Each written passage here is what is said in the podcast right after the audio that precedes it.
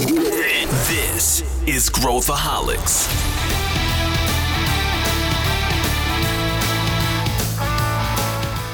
Olá, aqui é Pedro Van Gertner, eu sou o CEO da Ace Ventures e esse é Growthaholics, o podcast para quem adora inovação e empreendedorismo. Pedido: se você curte e acompanha o Growthaholics, avalie o podcast com 5 estrelas pela plataforma de áudio que você utiliza. Isso ajuda mais pessoas a encontrarem nosso conteúdo.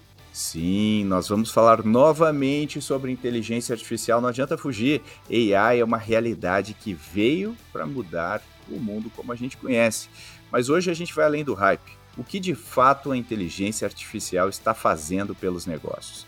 Como startups e grandes empresas estão assimilando essa tecnologia? Para responder essas perguntas, converso com Felipe Pojo, que é Senior Business Development Manager para AI na AWS, e Kim Silvestre, que é sócio da Ace Cortex. Visões, insights de quem está vendo e vivendo na pele essa transformação. Pega um bloquinho e vem com a gente. Mas calma, antes de começar o episódio, quero te fazer um convite. A Ace Ventures, em parceria com a AWS, oferece de forma gratuita um curso de computação de nuvem. Além de uma trilha completa dos iniciantes aos avançados, uma das aulas que recomendo é a de inteligência artificial generativa para startups. Vale a pena conferir. O link de inscrição você encontra na descrição do episódio. Vamos mergulhar nesse assunto hoje com primeiro nosso convidado aqui de fora, Felipe Pojo, que é Senior Business Development Manager para AI na AWS. Tudo bem, Felipe? Seja bem-vindo. Ô, Pedro, tudo bem? Tudo bem, Kim? Obrigado pelo convite aqui. É um prazer estar representando a AWS aqui nessa conversa. Muito legal. E Kim Silvestre, que já é veterano aqui do Growthaholics, tudo bem? Que, que é sócio aqui da ACE e toca hoje aí várias frentes na Ace Cortex, que é nosso braço de consultoria. Seja muito bem-vindo. Tudo ótimo, Pedro. Muito obrigado aí pelo convite mais uma vez. E Felipe, vai ser um prazer bater um papo contigo sobre esse negocinho aí que está acontecendo no mundo e está disruptando algumas empresas, às vezes nem tanto. Vamos falar um pouco sobre isso, né? Legal. Esse é um tema, esse é um tema que a gente vai. Às vezes a gente faz alguns episódios sobre tecnologia. Mas a gente sempre fala, obviamente, com o viés do que, que significa isso para nós, para nós que estamos aqui no meio empresarial, para nós que estamos pensando nas nossas carreiras. E é isso que eu quero falar com vocês dois hoje, vocês que estão aí na linha de frente lidando com tudo isso. E a gente, uh, eu, eu não me lembro de uma revolução tecnológica tão rápida e tão poderosa quanto AI. Mesmo se a gente falar de cloud, foi uma, pô, foi uma mudança importante que ainda está acontecendo, se a gente for ver o, a penetração de cloud. Outro dia eu achava que cloud já estava aí mainstream. Não, ainda tem um monte de, de, de, de espaço para ocupar. É, mesmo cloud não foi perto do que foi, do que está sendo, a velocidade com que a gente está adotando AI.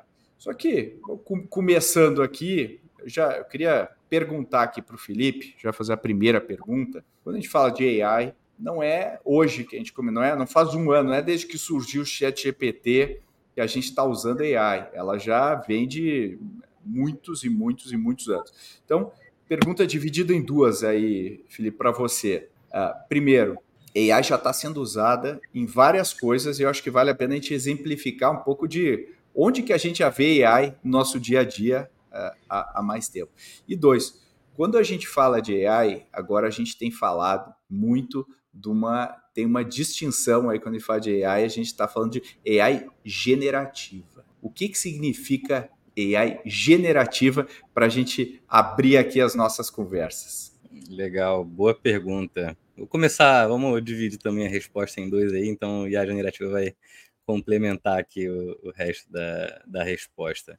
É, você está é, correto, né? Então, inteligência artificial já existe há bastante tempo, tem décadas aí onde a gente já utiliza inteligência artificial. E a gente categoriza esse tipo de aplicação em diversas formas, né? Talvez o mais tradicional ali. Então, durante alguns, algumas décadas aí a gente veio trabalhando tentando predizer alguma coisa, né? Imagina que eu trabalho aqui, as empresas têm que trabalhar com uma gestão de estoque, ela quer predizer quanto que ela tem que ter de estoque numa determinada data para suprir as necessidades do cliente. Ela está predizendo, né? ela está já utilizando modelos ali e algoritmos de inteligência artificial para fazer essas predições. Assim como a gente tem aplicações aí que trabalham com voz e texto há alguns anos também, que também fazem uso de recursos de inteligência artificial. É, então a gente vem utilizando isso já há bastante tempo, né? Empresas vêm utilizando em três, talvez, vamos tentar categorizar aqui em três principais pilares. As empresas buscam melhorar a experiência dos seus clientes, né? Os assistentes virtuais, chatbots, ou trazendo área para para as áreas de atendimento, né? Inteligência, fazer análises ali, tentar entender o que está sendo falado durante uma ligação. Recursos de transcrição mesmo são é, modelos de inteligência artificial. A gente tem empresas buscando melhorar a produtividade de seus colaboradores. Então, a gente tem aqui, né, otimização, né, do, de uma busca mais inteligente, acelerar o tempo que um colaborador, um funcionário aqui, né, executa uma tarefa, trazendo ali habilidades para melhorar o trabalho dele no dia a dia. Tem um pilar ali, um terceiro pilar, que eu diria, para otimização de processos. Imagina quando a gente está fazendo abertura de conta num banco e tem uma esteira que seu documento tem que passar, que tem que ser analisado, e as empresas também fazem é, o uso de recursos de inteligência artificial para conseguir extrair informação ali de uma carteira de motorista ou de um documento, para fazer uma verificação né, de identidade, comparação de face. São vários recursos que já vêm sendo utilizados para melhorar aí talvez uma esteira é, ou algo produtivo dentro de empresas. E aí vamos para parte mais nova agora, inteligência artificial generativa.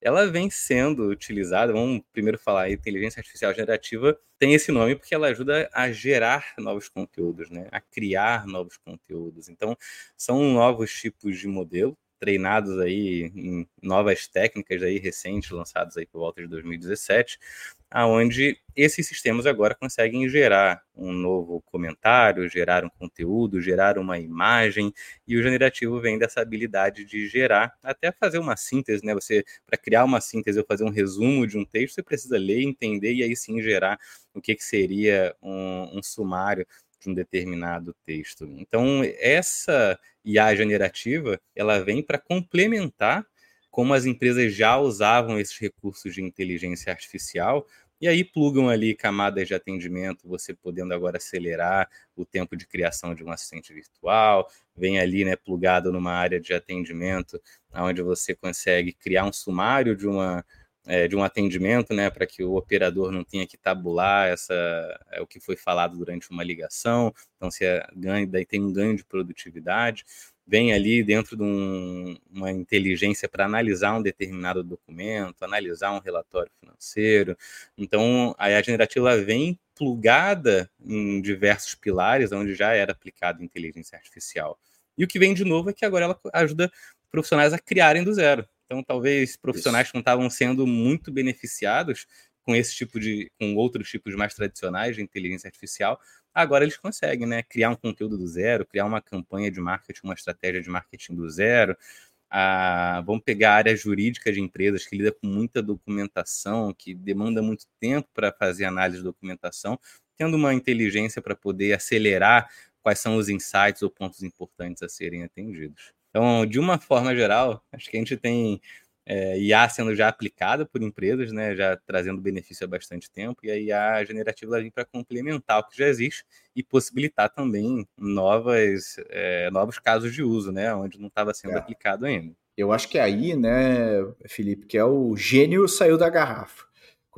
Essa é a minha sensação, né, quando eu vejo quando eu vejo o que aconteceu, né, até então a minha sensação é que a AI ficava no, nos bastidores, né, no back-office. Uhum. A gente sabia que ela estava lá e agora a gente mexe, conversa com ela. A gente, a gente uhum. sabe que a gente está falando com a AI, a gente vê. Eu acho que isso. E, e, é isso que você falou. Pô, agora você consegue uh, criar. Agora você.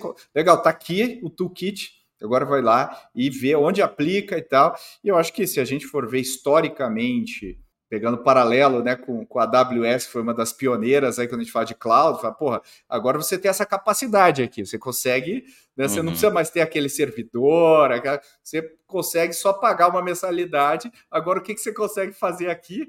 Pô, aí a galera começou a usar, né? E eu acho Sim. que é um pouco essa febre que a gente está vivendo. E, e a... esse ponto, esse ponto que você colocou, ele é bem importante, né? É, acho que você tinha até comentado, eu deixei passar, mas esse ponto de o papel da nuvem nesse cenário ele é importantíssimo, porque claro. quando você tem esses novos tipos de recursos, né, de inteligência artificial generativa, demanda uma utilização de infraestrutura para você gerar um modelo desse novo do zero e também para você disponibilizar para todo mundo Tem que rodar em algum lugar, né? Tem que rodar em algum lugar. É onde eu acho que o papel da nuvem ele foi fundamental para acelerar esse processo, tanto para as empresas, né, os startups que criaram esses modelos do zero, né? Criaram esses modelos para disponibilizar isso para o mercado e para quem usa, que não precisa se preocupar com infraestrutura nem nada. Você acessa do seu celular, você acessa de uma plataforma web e interage com esses modelos, já te ajudando aí no dia a dia para várias coisas, sem se preocupar onde que está rodando, o que está acontecendo. Então a nuvem é um capacitador aí, né? A gente chama um enabler para esse tipo de aplicação ter sucesso. Uhum. Queria perguntar para o Kim aqui, que, e acho que o, o Felipe também pode complementar, já que ambos estão falando com empresas todo dia, né? Uh, queria te perguntar aqui, Kim, essa sensação que a gente tem que o gênio saiu da garrafa, pô, agora a mágica acontece. Uh, tem uma primeira fase que, ah, olha que bonitinho, dá para ela cria um poema, dá para fazer um texto, dá, né? Dá, oh, imagina meu filho com o dever de casa. Mas quando a gente começa a olhar no mercado corporativo, as implicações são seríssimas, né? São seríssimas. O impacto é muito mais profundo do que a maior parte das pessoas consegue ver. E a gente vai entrar nesses impactos, eu quero entrar com vocês. Mas a minha pergunta é: nas conversas que você tem, Kim, e depois quero ouvir o Felipe, você sentem que as empresas estão com o senso de urgência necessário para lidar com isso, porque, como eu falei, eu nunca vi algo tão rápido uh, em adoção. E a gente passou os últimos anos falando de exponencialidade e organizações exponenciais e curva. A gente aprendeu o que é curva exponencial, diferente de uma curva linear.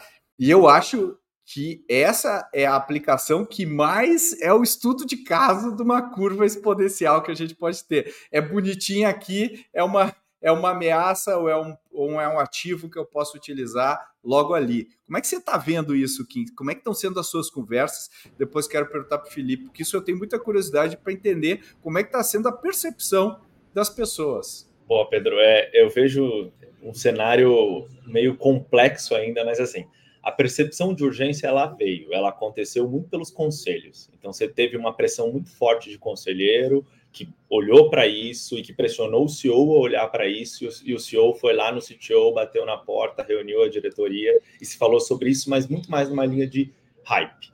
É, é isso que a gente enxerga. Existe uma resposta rápida para o mercado, em empresas de capital aberto, existe uma resposta rápida para o conselho, mas isso não é a realidade. Quando a gente olha no final do dia ali, eu acho que eles ainda não entenderam o movimento que eles vão precisar fazer para que isso se torne real.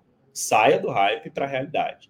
Então, um exemplo bom, que eu não posso citar exatamente o nome da empresa, mas é uma empresa de bem de consumos, tem mais ou menos 7 mil funcionários.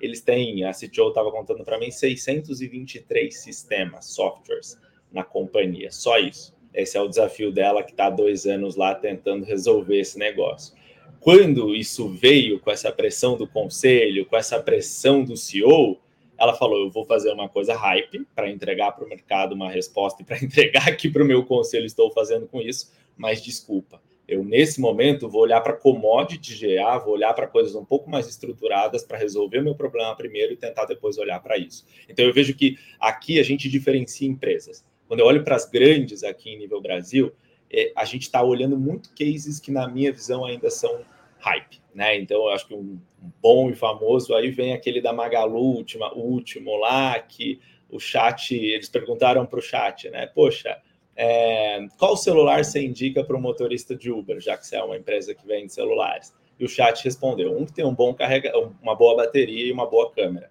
A única questão é que o Uber fica com o celular 100% conectado no carro, não precisa de uma boa bateria, ele também não tira foto de ninguém.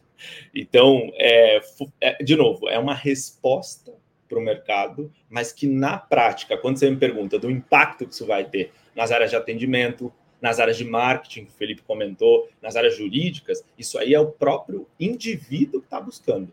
E que gera um novo, uma nova camada de risco que a gente vai falar depois, né? Eu vejo muito mais que o próprio analista de marketing está usando as ferramentas de forma solta, com pouca diretriz da área de tecnologia para resolver os problemas dele ali do que uma coisa organizada da companhia como um todo. E o terceiro passo, acho que o terceiro, a terceira questão que a gente tem é que eu vejo que alguns conselhos, em alguns momentos, perderam timing. Né? A gente olhou ali para o impacto real, fez, algumas empresas tentaram fazer algumas coisas mais robustas, se depararam com custos elevados no momento de fechamento de ano não tão bom assim, e saiu da cabeça do CEO e do conselho. Então, qual é o meu receio aqui? A gente vai ter empresas, para mim, de médio porte que vão sofrer, surfar essa onda bem mais rápido. A gente vai ter empresas de grande porte sofrendo para caramba, porque isso vai impactar elas, elas não estão percebendo e que não estão conseguindo focar nisso da forma como deveria, deveria focar. E de um outro lado, que de novo, a AI pode usar, ajudar toda essa galera. Eu vejo um CTO cada vez mais afogado, tentando resolver legado, para poder rodar essas coisas da melhor forma possível. Então, quando a gente conversa com o mercado, existe uma dicotomia entre o que está acontecendo de hype e de realidade, na minha visão. Legal, concordo. A gente, assim, acho que eu falo isso de dia até hora de dormir hoje em dia, né? É, de fato, a demanda aumentou muito, muito. E um ponto importante é que, de certa forma, a hype foi boa porque despertou a atenção de várias empresas que não estavam, talvez, buscando ou dando atenção ao que a inteligência artificial, até tradicional, pode trazer.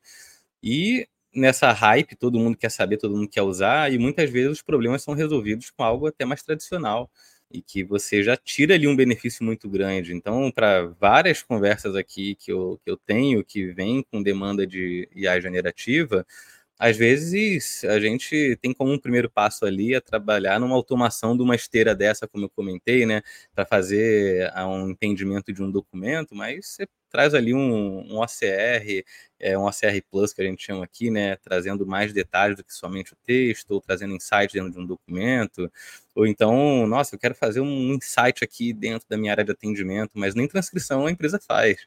Então, o primeiro passo é começar a transcrever para você tirar o insight do que está do que está acontecendo ali. Então, abriu portas para conversas que não estavam é, surgindo por, por questões de prioridade, né? E aí eu vejo isso acontecer. Tem a demanda de generativo, quando vê precisa ir no mais básico primeiro, que vai ser a preparação para você começar a trazer os insights ou criar coisas novas. Agora tem outros ganhos que são mais rápidos, né? Quando a gente fala de áreas que não faziam uso de nenhum tipo de recurso de IA generativa, área de marketing, né?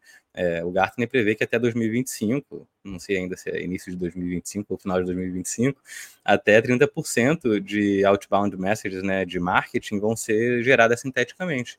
Não que seja 100% gerado, mas vai ter um primeiro rascunho ali para que os times já tenham um ponto de partida e gastem menos tempo ali com aquela página em branco. Assim como para você gerar uma imagem do zero, você pode acelerar o trabalho de criação ali, falando o que você quer para o sistema. Então, essas áreas, obviamente, viam um resultado muito mais rápido, porque não usavam nenhum tipo de recurso e agora tem uma facilidade para utilizar. Então, eu vejo muito é, dentro dessas conversas que tem que dar um passo atrás, começar às vezes de alguma coisa mais básica, que o básico, vamos falar, o básico é usar a inteligência artificial já, né? Tradicional, se a gente pode chamar assim, alguns outros recursos que até dois anos atrás não eram é, tradicionais, eram inovadores, para aí sim começar a trazer benefícios de área generativa. Mas várias áreas que não usavam nenhum tipo de recurso têm agora um ferramental que ajuda a acelerar bastante e talvez essas áreas saiam na frente, porque como quem estava comentando, talvez a empresa ainda tem outros problemas aí de sistema, de arquitetura para resolver, e que para implementar um tipo de modelo desse, para somar os seus dados, trazer mais contexto, tem um, um tempo que ela vai precisar investir. Já algumas outras áreas conseguem se autosservir sem ter que trazer muitos dados, né, sem interagir direto no prompt. Então acelera essas áreas novas a utilizarem, como jurídico, como marketing, uhum. etc. Se eu perguntar para você, Felipe, depois para você, Kim, de bate pronto, vocês estão num planejamento estratégico de uma grande corporação, lá na reunião. E aí eu pergunto para vocês, qual o impacto disso que a gente está falando aqui, de AI? Não estou falando no, de maneira acessória, mas o, o negócio, o impacto no negócio mesmo nos próximos 3 a 5 anos? Numa escala de 1 a 10, qual o impacto que vocês colocariam em qualquer negócio? De qualquer, alguns mais do que outros, é óbvio, né? Dependendo do modelo de negócio, mas você diria, numa escala de 1 a 10, Felipe, como é que você plotaria isso? Pergunta difícil essa. Difícil. Tem muitas empresas que vão estar próximo do 10 ali, dependendo do que você faz. Uhum. Tem algumas empresas que vão estar próximo do 4 para o 5, porque é, tem aquela, aquele papo que a gente conhece, né? Que na prática a teoria é outra. então, quando a gente está ali, né, às vezes, para implementar de fato, né? Qual tipo de ganho você vai trazer? Eu tenho alguns clientes que estão fazendo uso de alguns recursos e que eles, nossa, eu consigo fechar o meu carrinho de venda é, 25% mais rápido, mas eu não estou vendendo mais. E eu trouxe um componente de custo a mais na minha aplicação. Então, ainda não sei muito bem o benefício. Estou testando, estou experimentando, eu não sei exatamente o benefício. Enquanto tem outros que estão numa área que envolve back-office, análise de documentação, que os advogados ali gastavam duas horas para trazer alguns tipos de insight dentro de alguns tipos de contrato, e que agora ele já clicou para abrir o contrato dentro de uma fila ali, ele já tem o destaque de tudo que ele precisa fazer. Então o retorno é muito mais rápido. Boa, então boa. tem, acho que diferentes tipos de aplicação vão ter diferentes tipos de impacto. Mas eu não iria generalizar, mas acho que, o acho que o principal ponto na hora das empresas definirem como adotar isso é qual que é o objetivo de negócio e aí ver como que a generativa vai, vai ajudar as empresas. Porque às vezes as, os casos de uso não vão para frente. Todo, tem empresa que tem 152 casos de uso de IA generativa para aplicar. 140 não estão alinhados com objetivos de negócio da própria empresa para o ano, então não vão para frente. Não e alguns outros ali ainda não vão ser viabilizados questões de arquitetura e outros fatores. Então, eu tá partiria, tá a gente no modelo Amazon aqui de working backwards, né? É, qual que é o objetivo lá na frente, aí a gente vê como servir esse objetivo com tecnologia, que pode ter IA generativa ou não. Bom, eu vou fazer uma pergunta follow-up para você, mas primeiro vou perguntar para o Kim, então vai pensando quais os negócios estão mais perto, assim, dois exemplos de modelo de, de setores que estão mais próximos de oito e quais uhum. estão mais próximos de quatro. Mas já, já vou passar para você. Kim, o que, que, que, você diria aí de um, de, de, um, de um a 10? E agora o Felipe já abriu as portas aí para ter uma escala um pouco mais dinâmica aí. Uh, mas o que, que você diria? eu concordo muito com o Felipe e eu fico na média ali. Para mim é uma nota 5. Você vai ter, eu, eu, eu clusterizo como dois grupos de empresas. Você vai ter o advogado, você vai ter aquela empresa que trabalha puramente com atendimento, vai estar muito próximo ao 10, porque isso vai consumir o negócio desses caras. Esse é o primeiro grupo de empresas, tem um impacto direto, né? A inteligência vai substituir as peças humanas que eu tinha ali. E você tem um outro grupo de empresas que o impacto não é tangível, na minha visão, tá? que, que eu quero dizer com isso? As empresas do varejo, ou da mineração, ou sei lá de onde eu quiser, elas vão usar a inteligência artificial para serem mais eficientes, eficientes. Isso vai fazer com que elas sejam mais. Na, na, concorrência ali, elas se tornem melhores. Então, ela vai vencer o concorrente dela, porque ela se tornou mais eficiente no final do dia. Ela por acaso está fazendo isso com AI, porque é o que vai ajudar ela a fazer isso muito mais rápido, mas ela poderia fazer com outras coisas. Mas eu acho que isso, isso se liga muito a essa questão estratégica que o Felipe comentou. Para alguns, é estratégico porque acaba com o meu negócio. Para outros, é estratégico que me torna competitivo. Né? Me, me traz uma robustez de eficiência muito grande. Mas, poxa, eu vou parar, a Guedal vai parar de coletar um minério da forma como ela coleta lá em Minas Gerais, por conta da inteligência artificial? Não, mas ela vai poder fazer isso de uma forma mais eficiente, escolhendo melhor a mina, escolhendo melhor a logística que vai transportar isso para a fábrica de ferro Busa e por aí vai. E aí, se a ArcelorMittal não fizer isso, vai ficar para trás no preço do aço no final do dia. Então, eu acho que a gente divide o bolinho em dois grupos e eu, por, por que, que coloco no 5? Porque eu tenho muita dúvida se algumas específicas empresas não vão achar outros mecanismos para também trazer essa eficiência. Né? A AI é um deles, eu, eu lógico, vai transformar para caramba nossa vida como já está transformando. Mas um negócio como um todo nos próximos anos, ainda mais tropicalizado como a gente tem aqui no Brasil, eu acho que algumas delas estão mais próximas até a zero.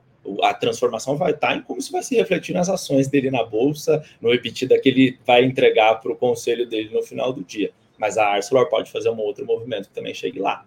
E aí, qual fica para frente? Porque, de novo, é, essas outras mais grandonas estão criando cases, como você comentou, Felipe, que são bonitos, os 142 lá, como já criaram há dois, três anos atrás os cases de 142 projetos de inovação e novos negócios, que foi bonito, que aumentou e deu um pico lá na ação desse cara, mas que não transformou o negócio, que não trouxe uma nova receita. Felipe, só, só para a gente ser didático agora, o que, que, que você diria quais setor, dá exemplos aí de setores para quem está nos ouvindo que são mais impactados e outros que são. O, o, o Kim já deu, né? Falou, pô, negócio que é intensivo em, em, em, no mundo físico, né? Quanto mais intensivo no mundo físico eu for, mais, menos eu vou ser impactado no curto prazo. Quanto mais intensivo uhum. no mundo do conhecimento, né? Ou, enfim, sei lá, coisas automatizadas, coisas de software e tal, mais serei, né? Mas, enfim, não sei se eu simplifiquei demais aqui. O que, que você diria, Felipe? Não, estou de acordo. Quando a gente pega assim, né, empresas que tocam consumidor final, é, empresas B2B também, mas empresas que tocam consum, consumidor final em escala, tem grandes áreas de operações de back-office, tem grandes áreas uhum. de operações de atendimento, tem um, um volume muito grande, talvez, de venda, que qualquer percentual que você consiga reduzir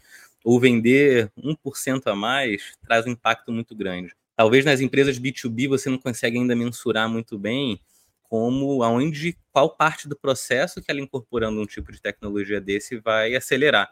Vou dar alguns exemplos, né? A gente tem clientes aí do setor é, já é, B2B, talvez nessas uhum. áreas assim relacionadas a, a minério, ou áreas de grande operação de engenharia, é, aonde mais industrial, né? Aonde você tem ali, por exemplo, né, engenheiros que tratam grandes operações que estão otimizando o seu trabalho, fazendo uso de IA generativa para sumarização de texto ali, né, de documentação, de manual, de equipamentos. Então, se acelera e você traz um ganho grande. Mas quantos engenheiros você tem e quanto de, de horas você vai reduzir, versus quanto que eu vou reduzir de horas na minha central de atendimento se eu consigo já dar uma resposta automatizada. Uhum. Então são mais essas proporções, assim. Eu vejo não só finanças, né, mas é, empresas que, ou telecomunicações, né, toca cliente final em grande volume, tem uma oportunidade ali com um percentual pequeno de melhoria, dá um Exato. impacto muito grande. E aí tem alguns outros, algumas outras indústrias, como por exemplo manufatura, que vão ter ganhos mais internos, que vão melhorar a eficiência, com certeza vão melhorar. Mas falando de na hora que a gente olha mexendo o ponteiro ali no resultado financeiro, eu por enquanto vejo mais esse, esse tipo uhum. de, de, setor e de indústria, né? Quando vai é. para o B2C. Eu concordo. Eu tô com vocês. Eu fico, eu fico pensando aqui, né? Minha cabeça de ficção científica, lover aqui. Uh, a gente extrapolou cinco anos. Se a gente extrapolasse 10, eu colocaria o ponteiro lá do 8, independente do setor. Né? Porque né, quando a gente vê o avanço da robótica e outras tecnologias que andam em paralelo, eu, eu não consigo ver como você não seria impactado, uh, independente do setor que você está, né? Uh, de maneira vamos pensar o seguinte, né? Uma coisa é se você reduz custo com AI, existe uma grande probabilidade de todo mundo reduzir custo com AI naquela mesma área que você reduziu. Portanto, gerar uma vantagem competitiva ali somente vai ser muito difícil. Por, mas você não pode não fazer, porque se você não fizer, você vai estar para trás de todo o setor em termos da estrutura de custos daquele setor.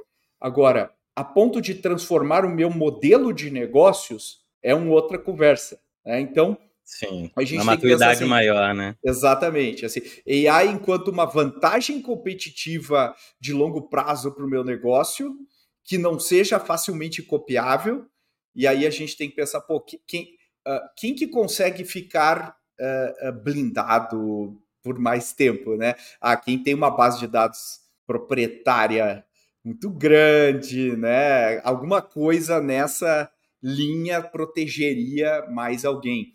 Mas deixar de usar AI, você não vai, né? Isso é, é fato. Todo mundo vai usar, né? De acordo. A gente está vendo cada vez mais sendo incorporado. Esse seu essa proposição aí de 10 anos, eu acho que ela é verdadeira, né? Tem um estudo da Goldman Sachs que estão aqui prevendo que para os próximos 10 anos inteligência artificial generativa deve impactar aí o, o PIB global é, em aproximadamente 7%, que eles estimam por volta de 7 trilhões de dólares globalmente.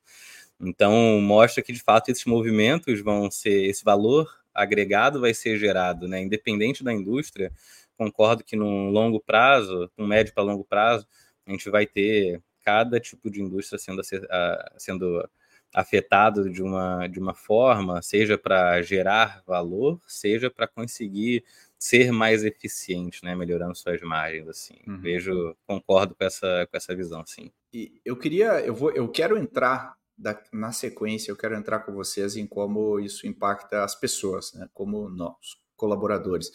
Mas antes eu queria, a, a gente está na área startups aqui, né, Kim? A gente atua é, forte né, com, com startups e a gente está tendo várias é, discussões sobre o futuro, por exemplo, de, do tamanho do cheque de VC. É, será que mega rodadas serão necessárias no futuro, especialmente negócios B2B, totalmente baseados em software? A gente tem copilots da vida que eu consigo usar e ser muito mais produtivo. Um desenvolvedor faz o trabalho, sei lá, daqui a pouco de 5, de 10, de 20.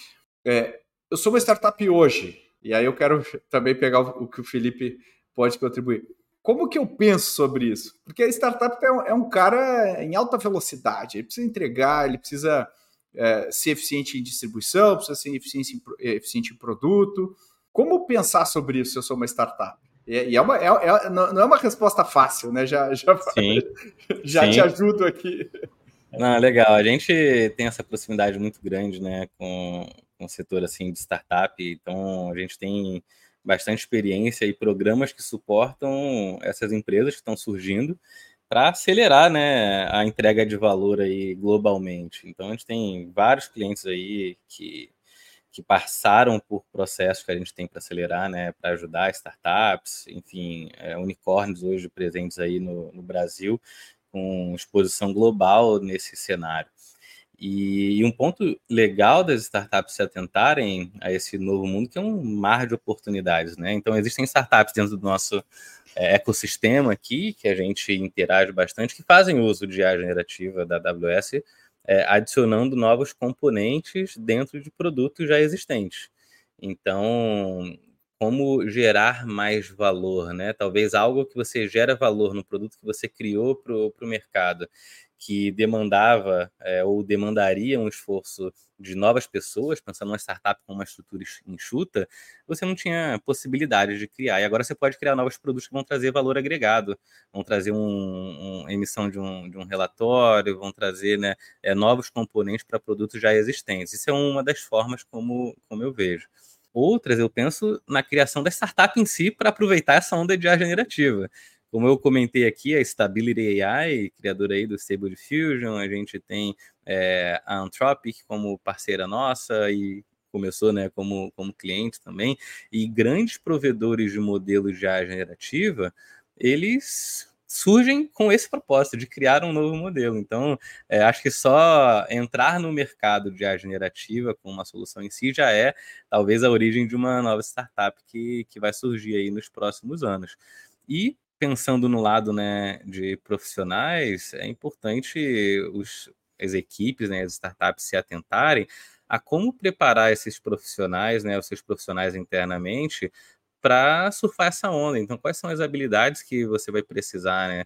Recursos aqui de pessoas que vão trabalhar com machine learning, conhecimento de engenharia de dados, engenharia de machine learning, mas também com visão de negócios para você saber e estar tá atento ao que, que o mercado está precisando, para que você possa ter um, um, um fit né, do seu produto no mercado e que você tenha a velocidade ou a flexibilidade que a nuvem oferece para você ter um, várias opções, né, várias é, opções aí de ferramentas no, na prateleira para você acelerar e criar um produto novo, criar uma nova funcionalidade.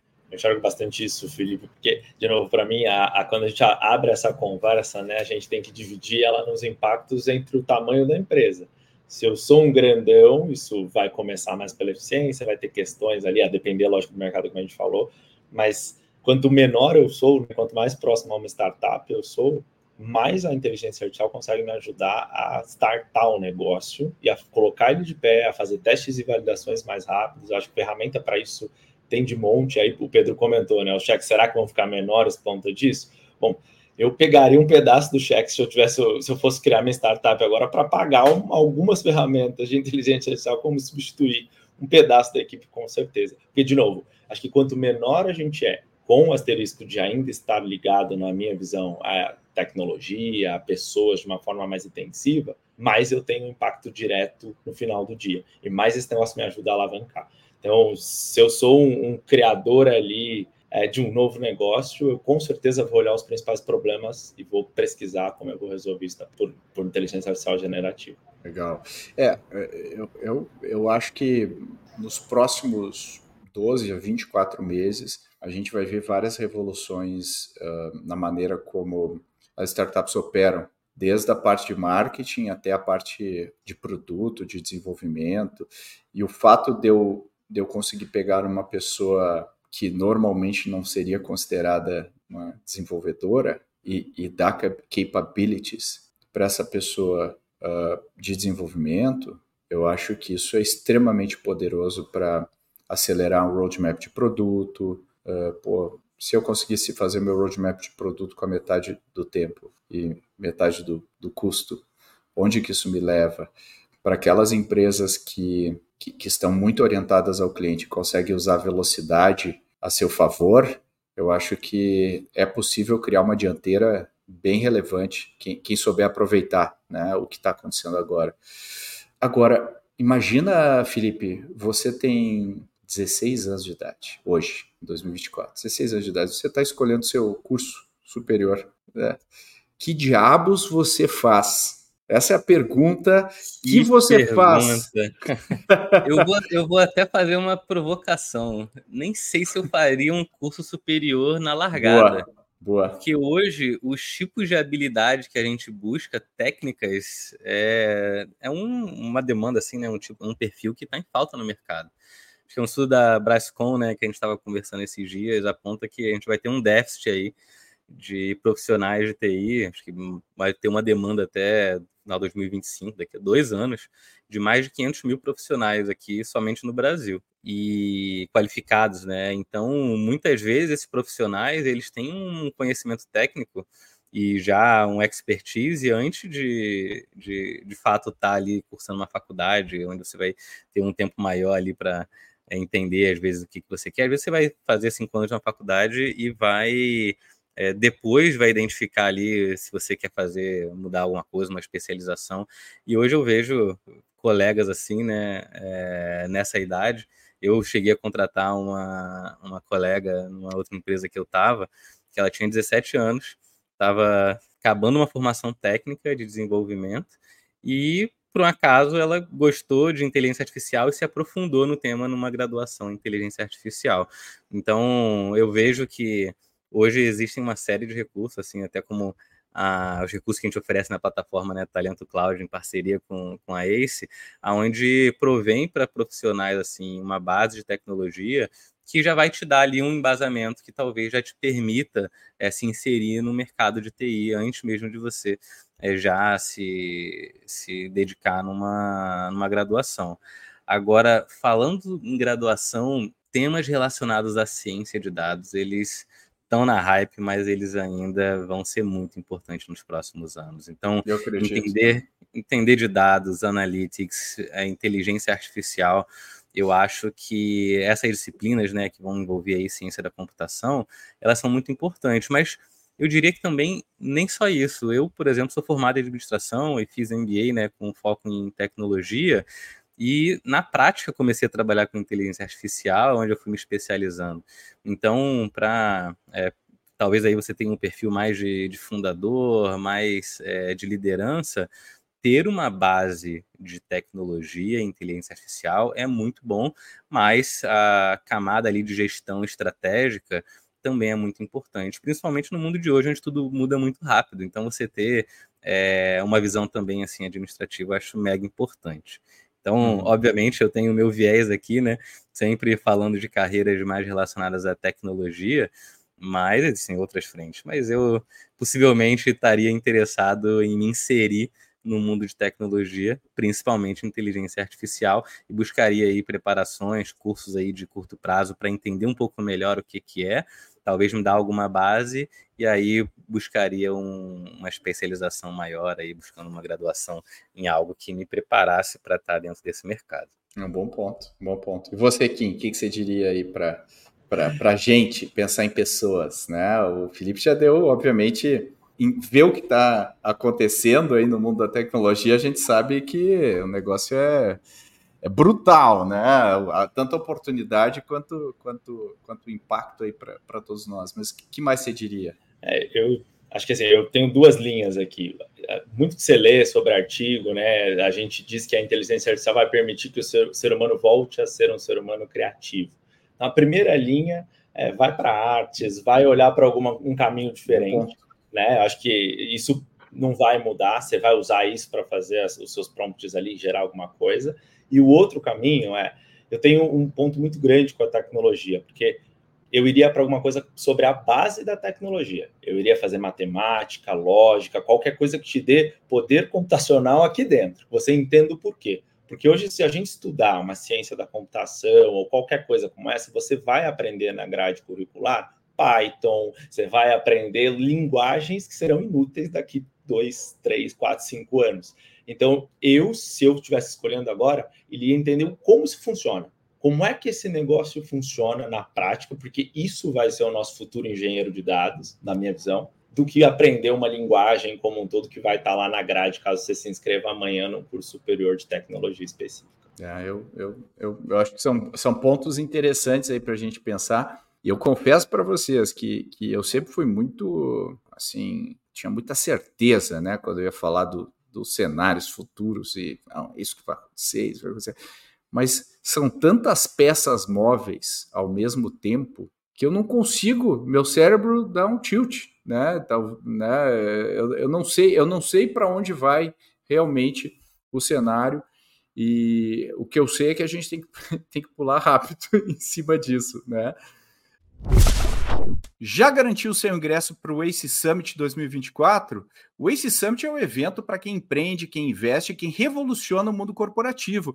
E no dia 26 de julho de 2024, temos um encontro marcado no Centro de Convenções Frei Caneca, em São Paulo. Alguns nomes confirmados são Monique Evely, do Shark Tank Brasil, Gustavo Pinheiro, que é VP na Riverwood Capital, Maria Tereza Azevedo, que é líder de investimentos no SoftBank Latam, Marcelo Lemos, que é CEO do Froton 62 e co-founder da startup Gringo. E spoiler, tem muito mais gente boa vindo por aí. Garanta seu ingresso em acesummit.com.br. Eu te vejo lá. Pronto, de volta à conversa. Agora, uma pergunta sobre, sobre, sobre a Amazon, sobre a AWS, Felipe, uma, uma curiosidade mesmo. Como que, como que é a atuação, né? A, a, gente já falou do poder computacional né, na nuvem, que é, uma, é um ponto importante para viabilizar como enabler aí, mas como que a Amazon, né, no meio de, de, de tantos players, como você falou, né, perseguindo IA generativa e tudo mais, como a Amazon vai se posicionar em termos de, de stack de solução, de produto nesse cenário? Mas é dúvida mesmo, porque eu, que eu, eu na minha cabeça eu tenho cloud, mas, mas, mas como é que a gente, como é que a Amazon está pensando sobre isso, né? Legal, boa pergunta. É, a, aqui a AWS ela tem um posicionamento né, de servir várias, de várias formas diferentes as necessidades do mercado, né, dos clientes AWS. E aí eu vou dar alguns exemplos. É, quando a gente fala de uma stack, a gente provê tanto infraestrutura para que, pensando falando de IA generativa, né, infraestrutura apropriada para treinar e rodar, né, ou fazer inferência de grandes modelos. Então, são são versões aqui, instâncias de infraestrutura otimizadas para esse fim, é, com chips proprietários, por exemplo, né, trazendo aí uma aceleração grande no processo de treinamento e de inferência, enfim, vários investimentos que trouxeram, então, um melhor custo-benefício nesse cenário para e dentro desse, como resultado disso, né, a gente vê novas empresas aí, novas startups surgindo, é, que utilizam a AWS como infraestrutura para acelerar esse processo. Né? Então, imagina aí que alguém tem uma ideia de um novo tipo de modelo e precisa treinar esse modelo para disponibilizar do mercado, então você encontra essas possibilidades aqui. assim como várias startups aí que são também líderes aí de IA generativa.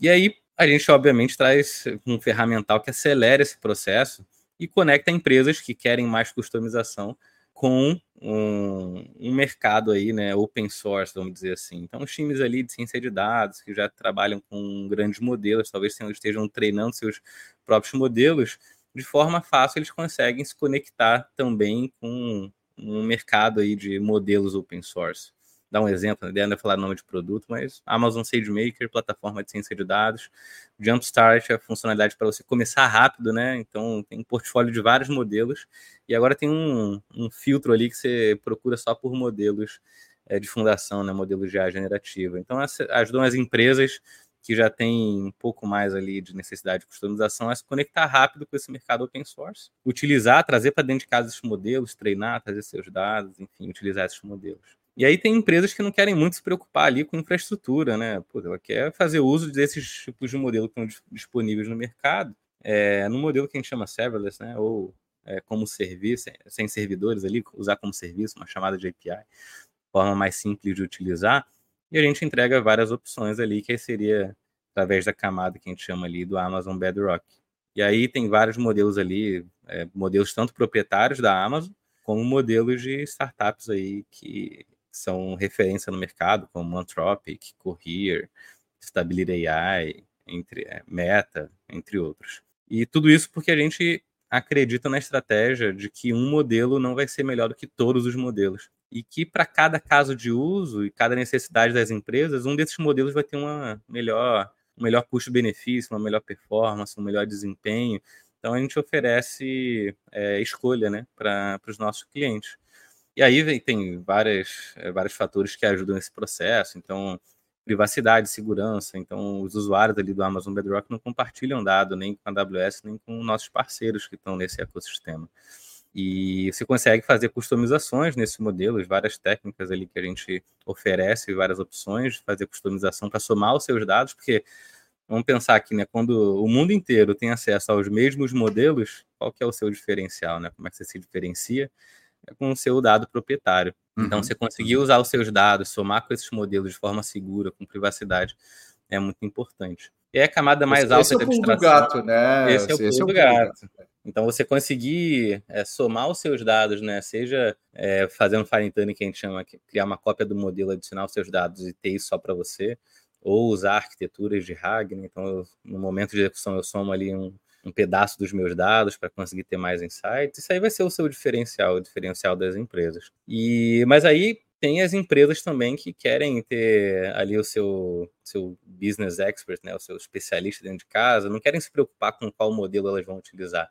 Então a gente está inserindo capacidades de IA generativa dentro de soluções que a gente já tem existentes, né, trazendo mais produtividade mas que os usuários ali, os clientes, não tenham que se preocupar com qual modelo está rodando por trás, ou ter que escolher algum tipo de modelo. E aí é uma camada mais alta de abstração, como a Amazon Q, que vai estar tá inserido ali para te ajudar com codificação, te ajudar a criar um, um, um tipo de arquitetura na AWS, ou para profissionais de negócio, vai estar tá plugado em diversas fontes de dados ajudando profissionais aí a fazerem consultas, perguntas, ele trazendo sempre a fonte da informação de onde veio aquilo, diminuindo assim, né, ou já excluindo o risco de alucinação, que é um ponto importante aí que as empresas buscam, né, trazer qualquer fonte de dado que veio aquela resposta. Então, trazer a evidência de onde veio para fins de controle e compliance. Então, eu diria que a estratégia da AWS está como stack, servindo desde que novas empresas, novas startups surjam criando novos modelos, até quem quer usar como serviço ou, nem quer, ou quem não quer nem se preocupar com o modelo está usando, já tendo benefício de alguma aplicação que já dê produtividade aí para seus colaboradores ou melhorando a experiência dos seus clientes. É isso aí, eu acho que é a estratégia que mais faz sentido. A gente não sabe para que lado o mercado vai, né? Então é, tem que ser open para até para dar opção, né, de todo mundo estar tá testando coisas, né? Muito legal. É, para terminar aqui, eu queria terminar explodindo a cabeça dos nossos ouvintes aqui com tendências ou nem tão tendências assim, mas que estão ali na pontinha do nariz já, né, para alcançar de coisas que você deveria estar olhando, meus amigos e amigas que estão ouvindo aqui. Se você não brinca com isso ainda, você deveria começar a mexer nisso, porque é importante, né? É, então, eu queria, queria fazer uma rodada aí com cada um para o que, que, a gente poderia dar de dica para o pessoal que está nos ouvindo. Brinca com isso agora, porque vai fazer a diferença. É, ou, você, ou, ou, você vai tirar algumas coisas que você não imagina que pudesse tirar. Você quer, começar aí, Kim? minha ferramenta de brincar com AI é o Futurepedia, que é um, tipo um Google de todas as ferramentas de AI que existem. Tem coisa que lançaram ontem, tem, é, é, muito gigante, tem mais de 3 mil ferramentas lá. E as que eu mais gosto, que ajudam bastante no dia a dia, são as de criação. É, a evolução de dia após dia sobre ferramentas de criação de áudio e vídeo, tudo que está envolvido audiovisual são as mais interessantes. E aí o meu desafio é tentar brincar com isso para a criação do seu dia a dia. Né? Você está pensando, cara, qualquer coisa que você está construindo ali, como é que isso pode te ajudar? Então, acho que são ferramentas legais. E tem uma startup que chama Time Keepler, uma coisa assim, uh, Time Kittle, acho que é, que são os fones de ouvidos, que esses estão na minha lista de compras desse ano. É um fone de ouvido, já vende, que ele faz tradução simultânea para minha próxima viagem. Vou estar com ele aí, porque eu acho que esse negócio vai ser tão disruptível ao nível que a gente ainda não entendeu o quanto, por exemplo, uma escola de, de idiomas pode ser desnecessária em pouquíssimo espaço de tempo. Então, as duas recomendações para mim é terminou o expediente, vai para o FuturePedia e pesquisa o que entrou lá de novo. Tem, é muito interessante, ele categoriza. As ferramentas de audiovisual são muito incríveis, a evolução delas é absurda, assim, e, e pode mudar muita coisa na forma como a gente constrói conteúdo, principalmente. E o outro, que é bem de hardware mesmo, essa, essa startup é, vende no Mercado Livre, chama Time é, uma, é um fone de ouvido que faz tradução simultânea e tem em português, inclusive. É, tá na minha lista de compras. Vou ter que comprar isso aí.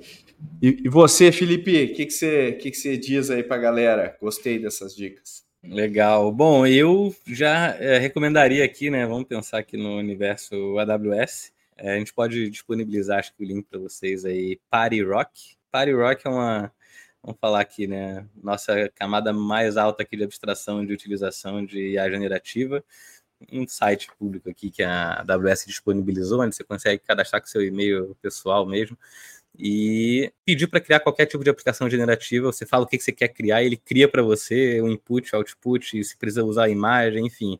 Acho que você consegue experimentar ali. Mas além disso, eu buscaria, né? A gente tem algumas opções aí, várias, eu diria até, de recursos para você ter um, um education, né? É, se antenar sobre o que é IA generativa.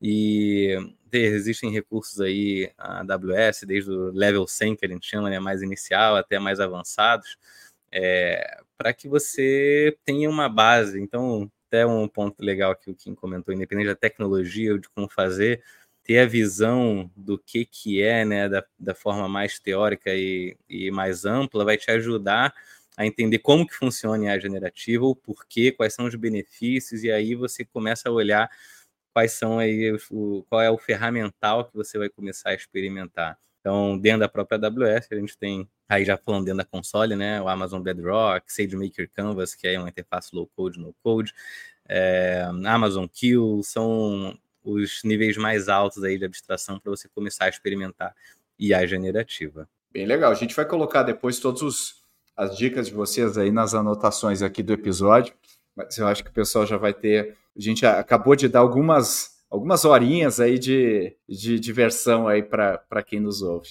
E com isso, queria agradecer imensamente a participação do Felipe Pojo. Obrigado, Felipe, por todos os insights aí, compartilhar os seus conhecimentos das trincheiras com a gente. Claro, muito obrigado aí pelo convite. Podem me convidar para os próximos, hein?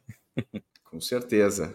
Fica, fica já o convite aqui. E Kim Silvestre, obrigado aí novamente seus, sua participação e seus insights. Muito obrigado, Pedro. Muito obrigado, Felipe, pelo papo. É sempre um prazer estar aqui falando sobre tecnologia e inovação.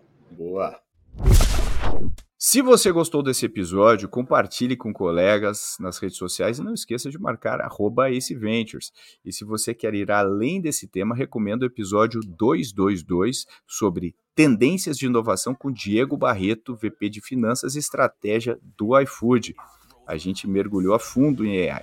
E também recomendo o curso sobre computação de nuvem oferecido pela ACE em parceria com a AWS. Dá uma olhada lá, é grátis. O link para se inscrever você encontra na descrição do episódio. Até a próxima!